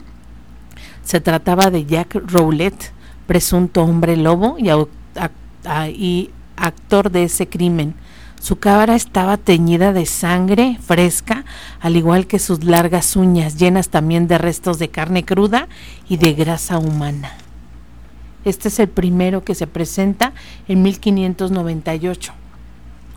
Este individuo alegó que, alegó que cada vez que se ponía una pomada, eh, sus manos y sus pies se volvían patas de lobo y su sed de sangre le hacía cometer estos actos de canibalismo.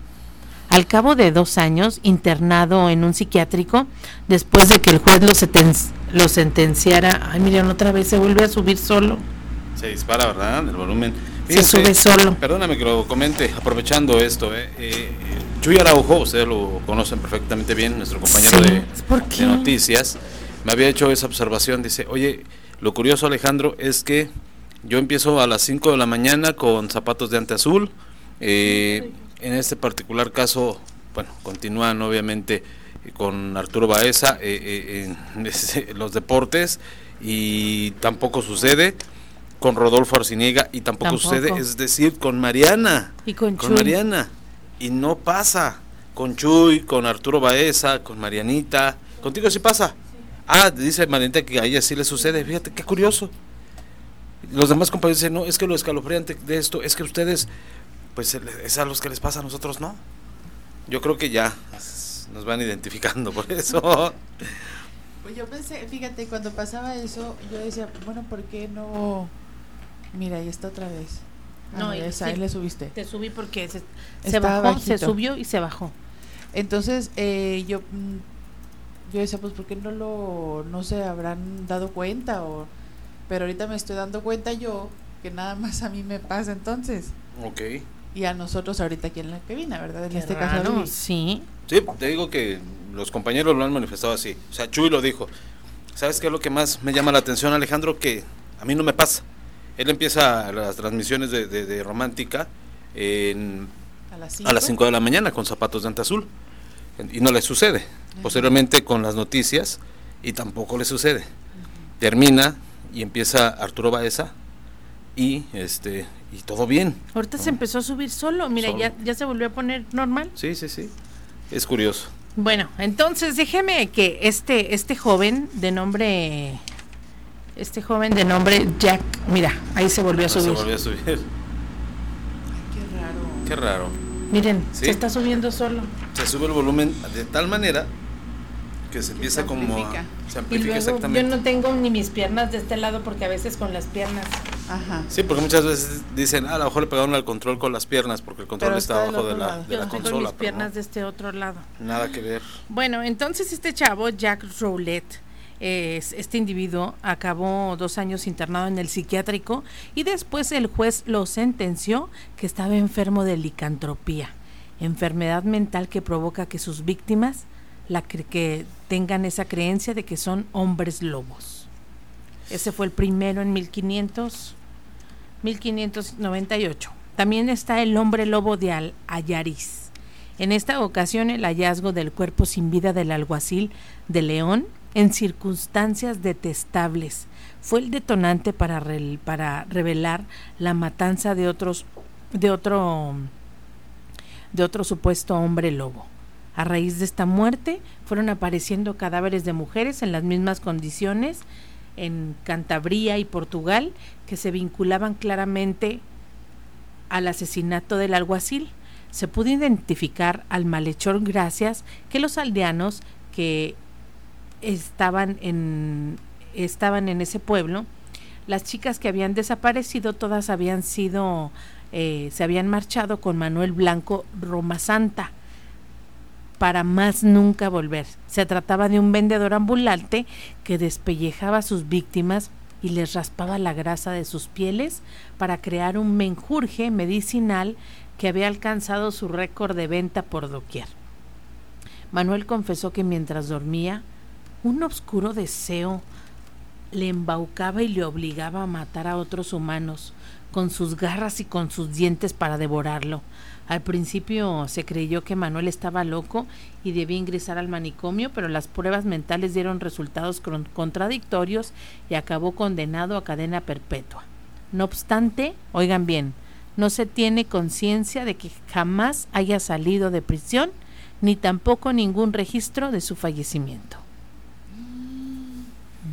Qué bárbaro, qué, qué extraño. Qué raro. Muy extraño. También está el hombre lobo de Chalons. Esto fue en 1598 en Francia.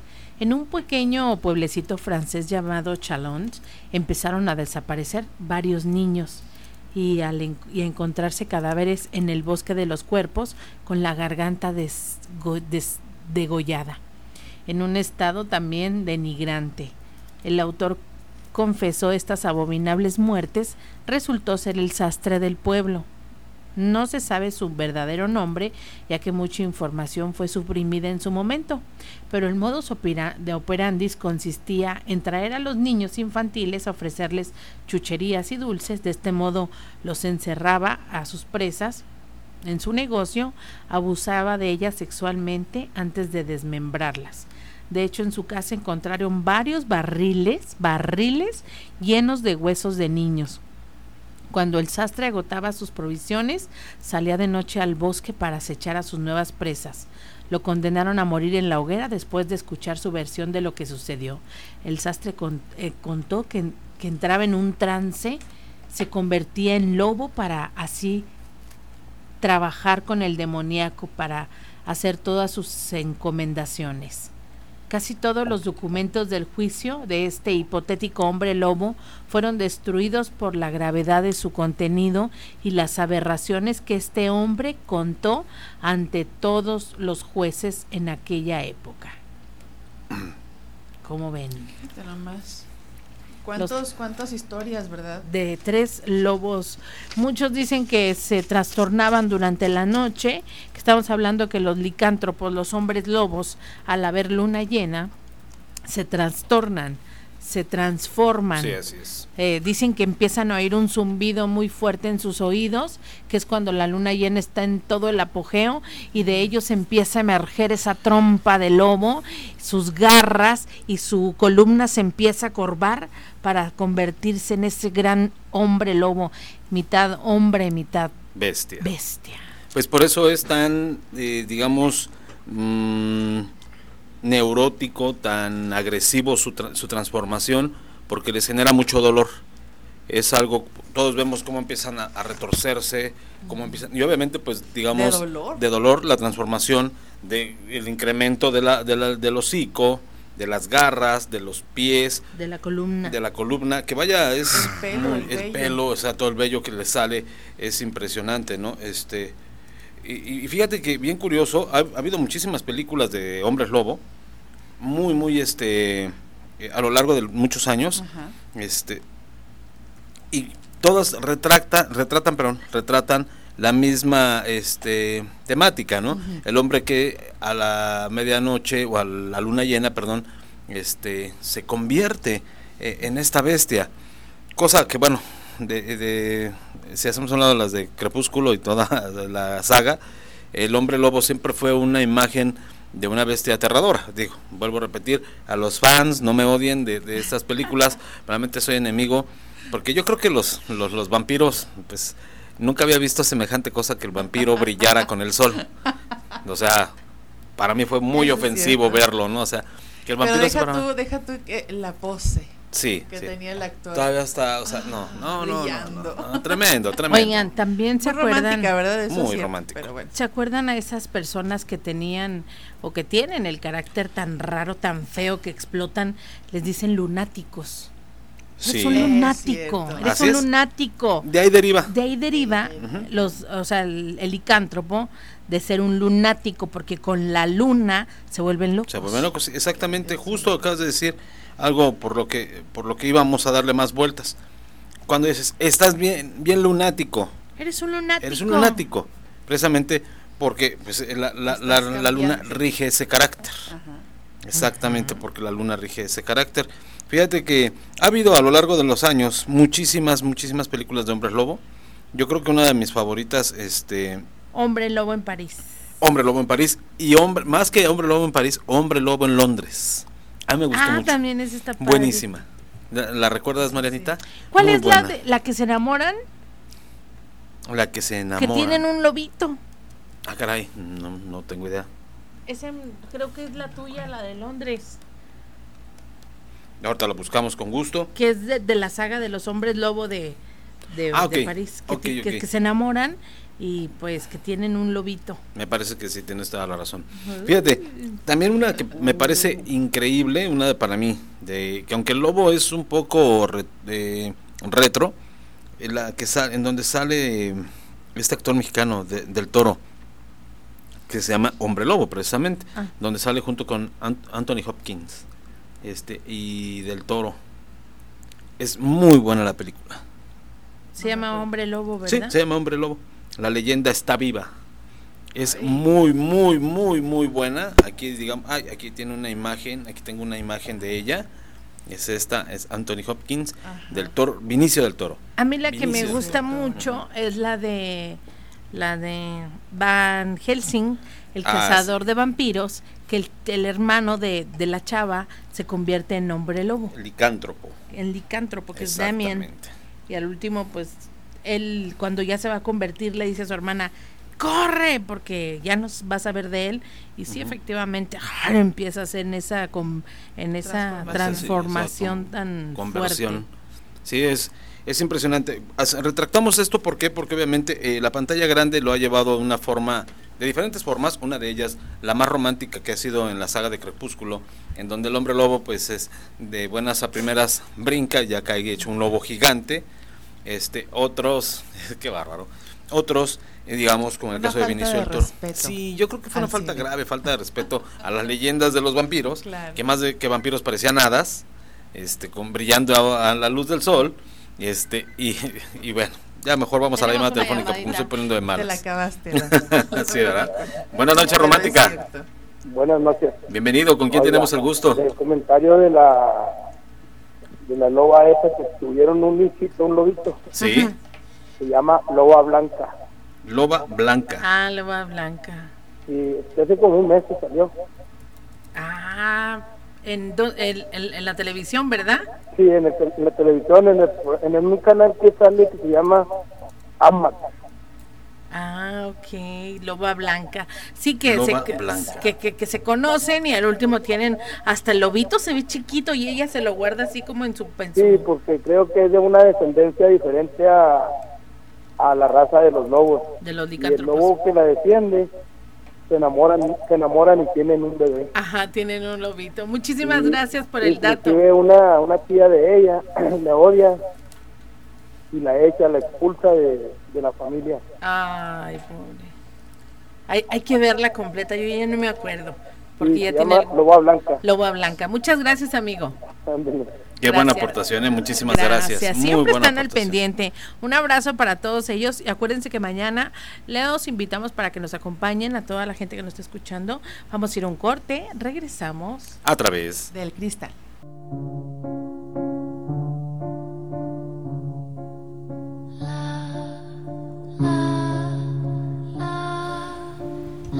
Las 9 de la noche con 53 minutos. Qué rápido se está yendo el tiempo cuando lo estamos pasando tan bien. La verdad que sí. No, hombre, nosotros contentísimos de estar haciendo este programa que tanto nos gusta, que lo empezamos como un proyecto de corazón, que decidimos un día, como lo hemos platicado, nos sentamos a platicar y a decir, vamos a hacer un programa, ¿qué les parece? Me parece perfecto, dijeron las dos al unísono y a platicar. Marianita yo la vi como una niña muy entusiasmada, Vivi se emocionó de más y yo, pues, ¿qué puedo decir? Y al compartir con ustedes grandes monstruos del micrófono. Ay, igual que tú. Muchas gracias, pero yo soy monstruo por lo feo. Entonces, este, nada más. Vamos a ver quién está en la línea telefónica romántica. Buenas noches. Sí, buenas noches. ¿Con quién tenemos el gusto? Hola, Adrián. Adrián, bienvenido, buenas noches, platícanos. Sí, ah, no, es que les iba a decir sobre esa parte que van a visitar. Sí. Es, eh, sí, ese es un panteón de los chinos. Sí. Sí, a mí no, me tocó construir el canal ese que llega hasta ahí. Ah, muy bien. Se construyó por que tenía exceso de agua. Exceso de agua. Sí, es que para que baje, bajara el salitre. Y este, un día, pues yo no sabía que había ahí era tumbas, así como algo de historia ahí, ¿no? Que un día ahí, terminando de trabajar, fui me eché un sueño ahí entre esas tumbas. Valga. Pero, pues que ahí hay unos árboles que le dicen llorones, están todavía. Pues esto fue hace como algunos, ya por unos 25 años. Entonces yo nomás que estaba dormido ahí, pues fue que, que pasaban ahí una persona como, corriendo, me desperté, pero no, eso fue todo. Uy, qué eh, lo, que, más lo que le voy a platicar de, bueno, ya en otra, de otra historia, lo que me platicaron fue de, del hotel este del norte. Ajá. De, o sea, salió una plática ahí porque estamos en, en el ISPE. Sí. O sea, una, asustaron a una muchacha ahí, me asustada porque sé que una niña le habló y volteé y no estaba nadie, entonces un enfermero le platicó la historia ahí, no, pues sabes que pues, aquí a veces se ven los pasillos. Y total que en esa plática ahí pues platicó el guardia de seguridad que duró como casi más de 30 años ahí este de barman de, en el hotel del norte. Él platicó historias muy pues, muy raras, muy curiosas de ahí de los espejos que tenían que unos espejos que trajeron de Alemania. Sí, sí. este esos espejos pues que estaban medio encantados. Pues decía que ya cuando estaba haciendo la como a las 5 de la mañana que estaba haciendo la contabilidad eh, de ahí del bar decía que se veía gente bailando parejas ahí en los espejos pero a la cara decía que no se les veía puro hueso Ay, caray. Pero, este. Pues también había algo raro en los espejos porque decía que de un espejo se veía bien lo que se reflejaba la gente que estaba ahí. Pero el espejo que estaba enfrente no se veía. Dice que mucha gente no, no lo notó. O sea, eran dos espejos así de frente a frente. Sí, claro. Eh, pero en el otro no se veían. Quizás era cuestión de cómo fue fabricado espejo, no, quién sabe. Algo raro con ese espejo. Sí, algo raro. Entonces también dice que estaba pues haciendo la contabilidad también esas horas y tiene un piano, tenía un piano muy antiguo y empezaron a tocarlo, a cantarse una melodía ahí. Pues él más yo sorprendido ahí su contabilidad. Sea que ese, piano, esos espejos se quedaron con otros empresarios ahora que cerraron ahí los compraron algunos empresarios, esas cosas. infinidad de ruidos y todo que oía en los sótanos, gente que no quería entrar ahí por al almacén, así que por botellas de vino y todas esas cosas. Pero eh, una decía, también decía sobre los espejos esos que, que unas estaban peleando unos chavos ahí y en uno de los espejos no se veían, o sea, pues tenía que era raro, ¿ah? Sí. Se estaban peleando, pero no, no, en, el, no sé, en los espejos no se reflejaban. ¿Qué historia Este, acabas de pues, compartir? eh, a mí nos, nos tocó una tocadilla, hacían tocadas de rock ya antes de los últimos meses que estaba abierto ahí. Y eh, cuando iba uno hacia el baño en la parte de arriba, este, yo sabía cuando alguien, lo- pues iba como iban a entrar al baño, veían uno que venía una persona, pero nomás le azotaban la puerta. Pero realmente nadie se regresaba, nadie estaba ahí. Eso lo estaría uno ro- estaba medio sacado de onda. Luego nos tomamos unas fotos también ahí, pues, estaba el grupo. En fotos salió la cara de un de un, no- hombre, pero se ve así con el espectro nada más. Una de las fotos que tenemos ahí. Ay, qué feo. Pero es una sombra de un chavo. Fíjate nada más. Es Y- que- y ese, decía el señor, no, pues ahí pídanle permiso a Vinson ahí, que se aviente una, una gira ahí, pero no. ya, ya, pues ahí, pues aquí tiene mucha historia ese. Lo que pasa es que dicen, local. dicen que ahí anteriormente fue la primera estación de Delicias, fue la primera, el lugar habitado, ahí junto a donde está el, pues el hotel, esa fue la primera zona habitada de, de Delicias. Sí, me platica que antes del hotel era una como estancia, o sea, porque era un era- había una brecha antes de construir el, el hotel, y como posada. Ah, ok. Y Ay. fueron construyendo ahí con los años el hotel ese. Eh, también dice el señor que tenía una cabeza de un oso. Ahí decía que, que cuando pasaba bueno, se movían los ojos hacia donde, donde él iba. Pero decía que si eso no, no era pues, cuestión de nervios de él, ¿verdad? Pero pues decía él que no, estaba, no, no sentía miedo, nada. O sería, o sea, se, se le figuraría eso Ay, ya sé. pero varias veces sí notaba que se movían los ojos De la cabeza cuando de oso. pasaba o de un lado a otro. Pero sí era una, una cabeza de un oso real. ¿no? De un oso real. Muchísimas gracias por compartir tus anécdotas. Gracias, amigo. Ah, dale, Gracias. Hasta luego. Fíjate, qué historia. Nosotros que hemos estado platicando, hay que comentarlo eh, tras bambalinas, siempre estamos, vamos a visitar. Fíjense que a mí, y como se los había compartido a ustedes, Hoy, hoy, hoy precisamente. Hoy, ¿verdad? Ajá, Lo dijo, compartíamos. Entre Sofi dijo que te- también tenía ganas. Y dijimos del jacuzzi, que es de Talavera. Y así de muchas de la. Marianita compartió de la, de la sirena. Ah, sí. Tenían una, una, bueno, los cuartos casi todos eran de 100% madera y cuando tú entrabas a, la, a, los, a las habitaciones había una especie de alfombra roja, o sea, te impactaba. El pasillo era, pues era amplio. El pasillo, yo recuerdo haber visto la, la mm, una especie de, de mm, alfombra roja y luego una luz como amarilla, unas lámparas. una lámpara. Se veía tétrico, se veía tétrico. Tipo, el, el- ¿nunca vieron la película del piso 13? No. Que estaba verdad, bien. no. ¿Sabes a cuál me recordó la- a la película de El Resplandor? Ah, Aquellos sí pasillos, aquellos pasillos interminables, algo así, algo así. Fui de las afortunadas que alcanzó a entrar, porque te dejaban entrar a conocer el, el, el hotel. Entonces no sé si usted, bueno, No, Alejandro no, no.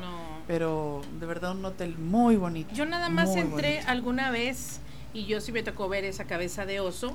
Ajá. Entré a tomarnos unas fotos a una sesión con un grupo y entramos a, a lo que es la alberca, acá el área. Y nos dejaron entrar a la cantina porque pues era un lunes y no había, estaba todo cerrado. Y nos dejaron entrar. Yo me acuerdo que la cantina tenía unas tipo sillas de barbería antiguas. Sí. Y Era estaba, padrísimo. Atrás estaba la cabeza de oso y sí, te daba, estaba así, ¡ah! con la boca abierta, Ajá. el oso. Y estaba una barra muy antigua y las sillas de la barra parecían de, de, cor- de esos de, de, de barbería antigua. Ajá, ajá, Estaba muy padre, muy, Muy pero muy padre. Pero sí, tenía un olor muy fuerte y Muy peculiar. sentías una vibra muy pesada ahí. Fíjense que como lo platicábamos, eh, a mí ya me habían hecho el comentario acerca de estos espejos, e incluso hace, pues, ¿qué fue? Dos días, fuimos a un centro comercial que estaba pasando las vías, este, y a la altura precisamente de, salimos generalmente a la altura del, del hotel, y le comentaba a mi esposa, le decía, fíjate que aquí me han dicho que hay un espejo que se ven cosas extrañas, y me gustaría indagar o investigar con quién podemos aquí sí con quién podemos dirigirnos para que nos permitan el acceso. Hacer una mediana investigación y dato curioso siempre a, a, mi esposa siempre le ha llamado mucho la atención este el pasar por allá. Le da como que mucha curiosidad en especial una ventana una ventana. Ella ha asegurado que ha visto a una persona parada en una de las ventanas del hotel. No de las que están en la sobre la avenida como agricultura. agricultura gracias sino a un costado ah, sobre un costado digamos así como está la avenida de agricultura de la parte izquierda a, la última la tercera ventana me parece que es la última este y bueno este vaya que llama la atención eh, ese comentario. Y otro por último para rematar si me lo permiten. Eh, antier antier sí. Veníamos de la calle, salimos a comprar algunas este, víveres y cosas en, en un Oxxo, ¿no? Fuimos, dimos la vuelta, que es muy costumbre, es nuestra costumbre, perdón, es una costumbre que tenemos aquí en, en, casa. Y damos la vuelta siempre. Eh, empezamos a caminar, no, nosotros no todavía nos aprendemos las calles. Empezamos a caminar. y lo curioso del caso lo curioso de este caso es que empezaron eh, por el, eh, hasta me puse nervioso por el museo de paleontología por el museo de paleontología por la plaza. Por la plaza. Este íbamos caminando y me dice me dice Verónica me dice sabes qué vamos a pasarnos de este lado perdón y le digo yo vamos a pasarnos de este lado porque hace ya unas semanas atrás de una muy famosa mueblería escuchamos un grito muy aterrador, un grito, es como un taller mecánico o una bodega grande, y soy un grito tremendo, que la verdad nos, pues nos llamó mucho la atención y nos dio un poco de miedo. Y como le dije, ¿sabes qué? Vamos a pasarnos de este lado. Vamos a pasarnos del otro lado, donde está el Museo de Paleontología. Hay un camioncito que hasta incluso le dije, este camión me llama mucho la atención, se me imagina al camión que sale en la película de Jeeper Creepers, o el demonio, como aquí se conoció. Mm. Este, es exactamente un demonio alado horrible. Este, y, y, le digo yo, ¿sabes qué? Este, la verdad, ese camión me da un poco de como de escalofrío. El domingo recordarán que hacía mucho viento, mucho viento. Bueno, pues se oía que estaba así. O sea, como que alguien estaba pegando con algo a, a, las ventanas del Museo de, Paleontología. Y me dice mi esposa, a ser, han de ser las cortinas. Le digo, este museo no tiene cortinas. Y nos asomamos. Lo curioso es que nos dimos cuenta que hay un barandal que lleva, digamos, obviamente a la parte alta, las escaleras tienen un barandal. Y me dio la impresión de que alguien o algo le estaba pegando al barandal con algo, como una regla, qué sé yo. Lo curioso es que cuando nos paramos a ver, se paró. Como si supiera que nos paramos a ver qué era lo que estaba generando ese ruido. Y le dije a mi esposa, le digo, ¿te diste cuenta que ya se cayó? ¿Que ya se paró el ruido? Me dice, vámonos. como que le, dio mucho miedo, dijo, vámonos. Dice, ya no voltees, vámonos. Cuando damos la vuelta para atravesar, para atravesar la, este, la avenida, salud, a la plaza, vuelven a hacer esto. Pero como si alguien hubiera visto que ya no lo estábamos viendo. Nos llamó mucho la atención y el ambiente se sintió pesado, muy pesado, muy pesado. Eso sucedió el domingo en este, por el Museo de Paleontología y no era la primera vez. lugares muy antiguos, muy, viejos. Seguramente debe de haber algo. Y bueno, ya nos están haciendo pues la Britney señal. No, la señal de que no, no es la Britney señal, no. Esa es otra, perdón. Ya son las, las 10 de la noche con 9 minutos. Los esperamos mañana, 10 minutos antes de las 8 para irnos juntos al Panteón de la Colonia Terrazas. Mañana en el Panteón de la Colonia Terrazas, si usted las quiere conocer, van a estar en vivo Vivi Maines y Mariana Trejo y desde Alex el. López. Ajá. Yo voy a estar aquí en la cabina operándoles. No, no, no, no, no. no, yo encantado. Es que yo no les había dicho, pero mañana no viene Robert porque va a seguir en recuperación, me va a quedar en lugar de él. no, señorita. Y ya muy a gusto, este, hacemos los enlaces. No. No, no. A mí me toca cabina. no, mañana nos vamos a acompañar desde el museo, no, desde el Panteón. Ajá. De Ajá. la colonia Terrazas. Terrazas. Allá vamos a estar y ojalá que se, los que se quieran acoplar, que nos acompañen a compartir esta experiencia. Vamos a, a, como bien lo mencionaba Vivi, acercarnos a las historias, a las leyendas, a las, a, vaya, a lo que se ha vuelto, digamos, una leyenda urbana. Con todo el respeto, como siempre lo hacemos y como siempre Claro. lo vamos a decir, y que obviamente este, esto se transforme en información para usted, que a fin de cuentas es lo que planeamos. Siempre el estricto sentido de este programa es el entretenimiento familiar, por eso evitamos chistes, evitamos cosas fuertes, cuando vamos a poner cosas que verdaderamente llaman la atención. Siempre les advertimos, esto es un poco fuerte, si ustedes deciden dejar a los niños, bueno, pues adelante. Muchas gracias. No, claro, Vivi Maines. Bueno, pues mañana nos escuchamos en punto de las 8 de la noche. Que descansen y que sueñen con los angelitos. Mariana Trejo. Claro que sí, muchas gracias a todos ustedes por el favor de su atención. Los invitamos a que mañana eh, estén muy pendientes de nuestro recorrido que tendremos en el Panteón de la Colonia Terrazas. Por lo pronto, pues tengan ustedes una linda noche.